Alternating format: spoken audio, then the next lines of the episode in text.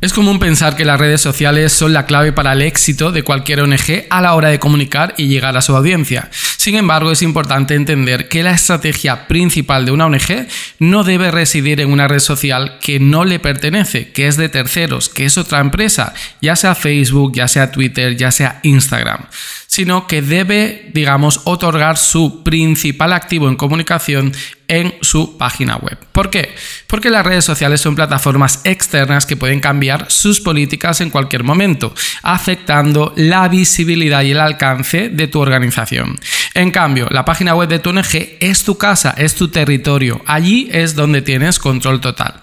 Imagina que has invertido tiempo y recursos en construir una comunidad en una red social por ejemplo, las que te he mencionado anteriormente, y de repente la plataforma cambia su algoritmo, reduciendo tu visibilidad a un 40%.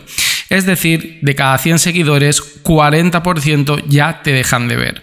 Todo ese esfuerzo podría irse al traste en un único instante. Deja de perder el tiempo en plataformas que no te pertenecen. Tu página web es tu reino y ahí mandas tú. Pero mira, ya que este capítulo, este episodio, vamos a hablar de redes sociales, te voy a recomendar la que para mí es la mejor de todas. Empezamos. La escuelita de ONG.com.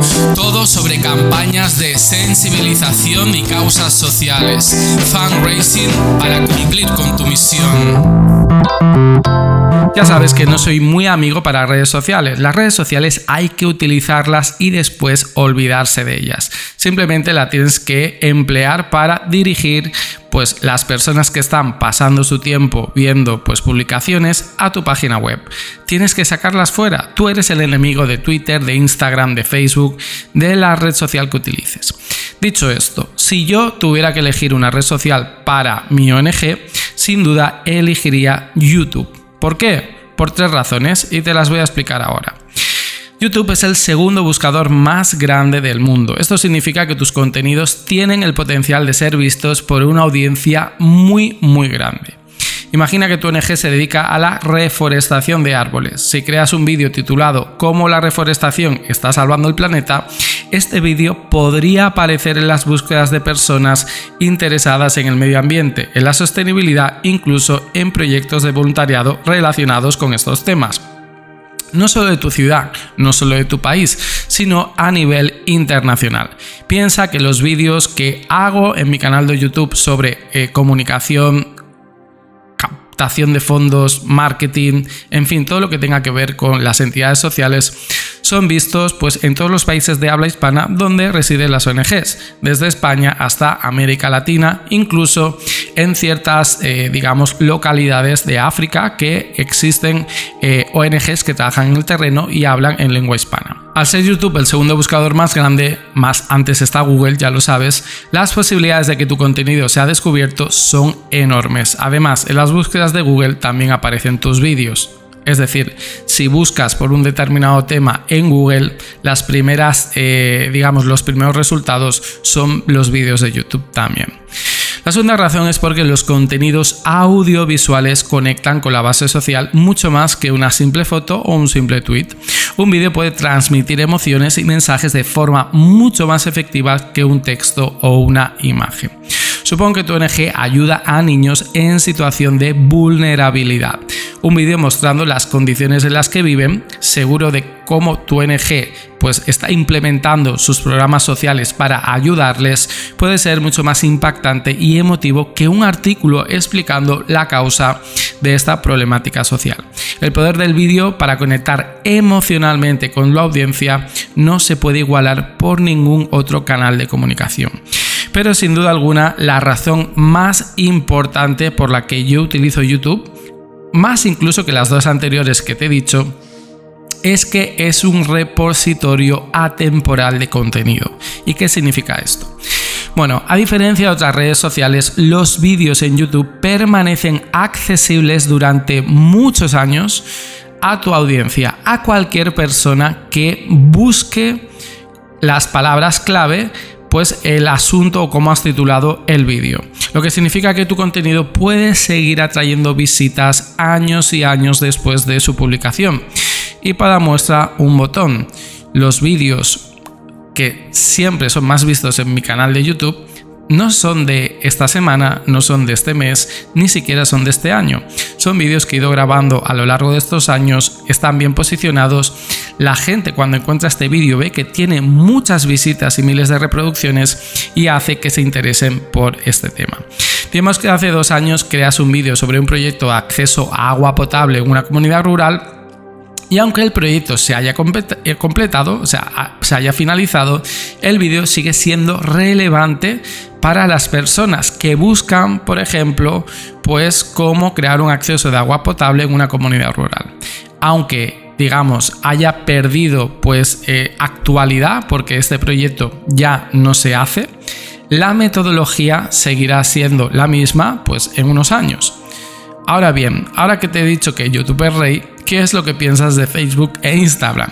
Que cuando haces una publicación a las pocas horas ya pierde relevancia y cada vez más pues eh, las personas tienen problemas verdaderos para ver lo que realmente quieren ver.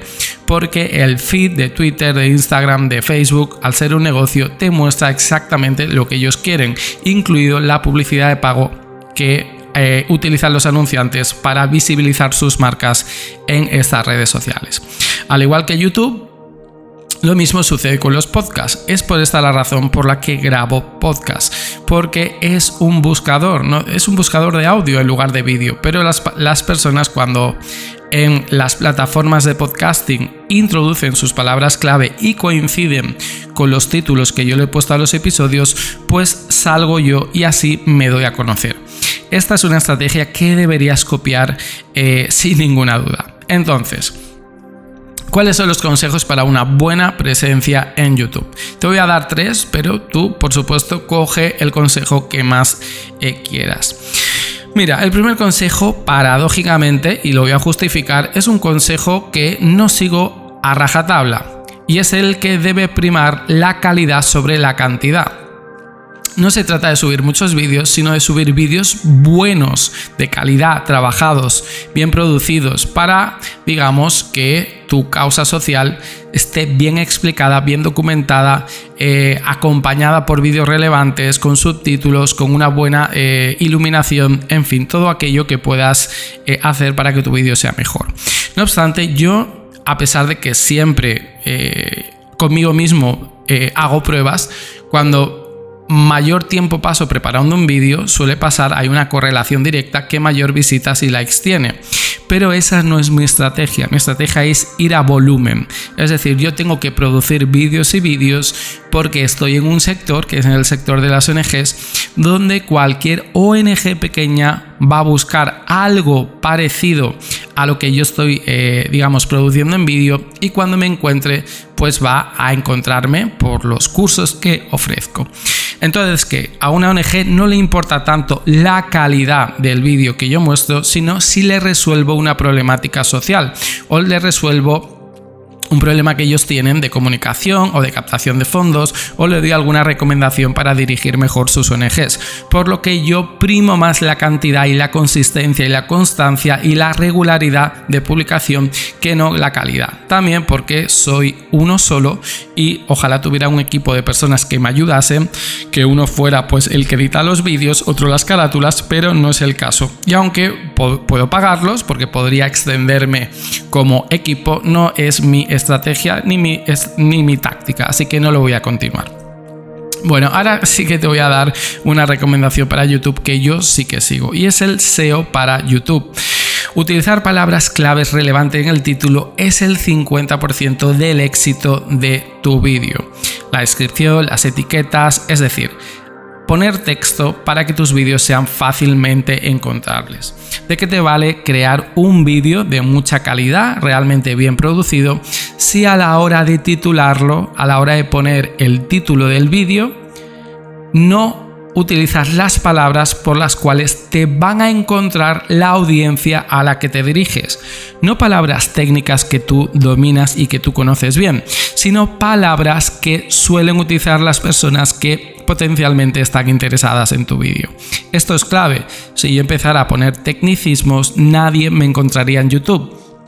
Sin embargo, lo que hago es estudiar el lenguaje eh, que utilizan las ONGs con las que hablo cotidianamente, a través de emails, a través de comentarios que leo, utilizo sus mismas palabras para crear mis títulos.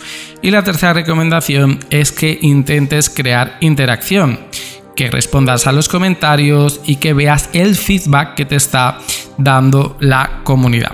Imagina que has lanzado una campaña sobre educación infantil.